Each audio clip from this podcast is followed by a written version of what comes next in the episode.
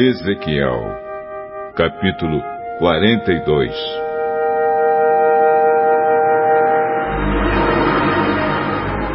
Então o homem me fez sair para o pátio de fora e me levou para o lado norte do templo, a um edifício que não ficava longe do edifício construído na ponta oeste do templo.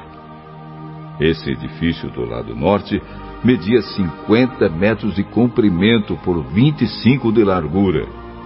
De um lado, dava frente para o espaço de 10 metros ao longo do templo, e do outro lado, dava frente para a calçada do pátio de fora.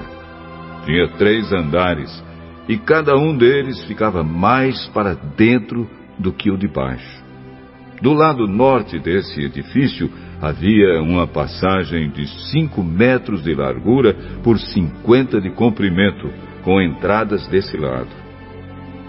Os cômodos do andar de cima eram mais estreitos do que os do andar do meio e do térreo, porque ficavam mais para dentro. Nos três andares, os cômodos ficavam em terraços e não eram sustentados por colunas como os outros edifícios do pátio. No andar térreo, a parede de fora do edifício media 50 metros. Numa metade dessa parede havia cômodos, na outra metade não havia. Todo o andar de cima era dividido em cômodos. Na ponta leste do edifício, onde começava a parede, havia, debaixo dos cômodos, uma entrada que dava para o pátio de fora. No lado sul do templo havia um edifício igual ao anterior, perto do prédio que ficava na ponta oeste do templo.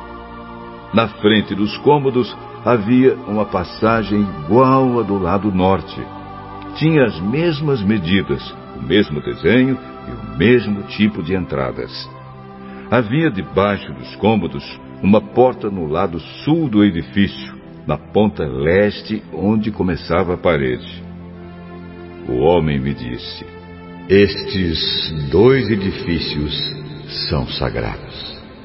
Neles, os sacerdotes que entram na presença do Senhor comem as coisas santíssimas. E porque os cômodos são santos, os sacerdotes colocarão neles as ofertas santíssimas, isto é, as ofertas de cereais e as ofertas feitas para tirar pecados e culpas.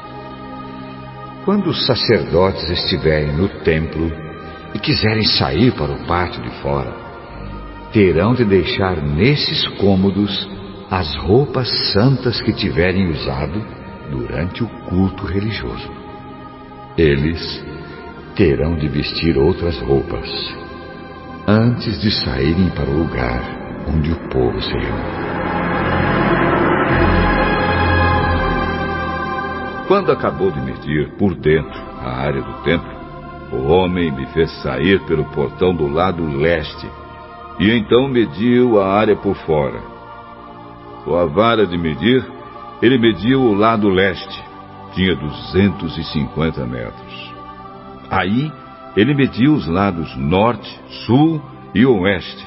E cada lado tinha a mesma largura, isto é, 250 metros. Assim, o muro cercava uma área quadrada que tinha 250 metros de cada lado. O muro servia para separar o que era santo do que não era.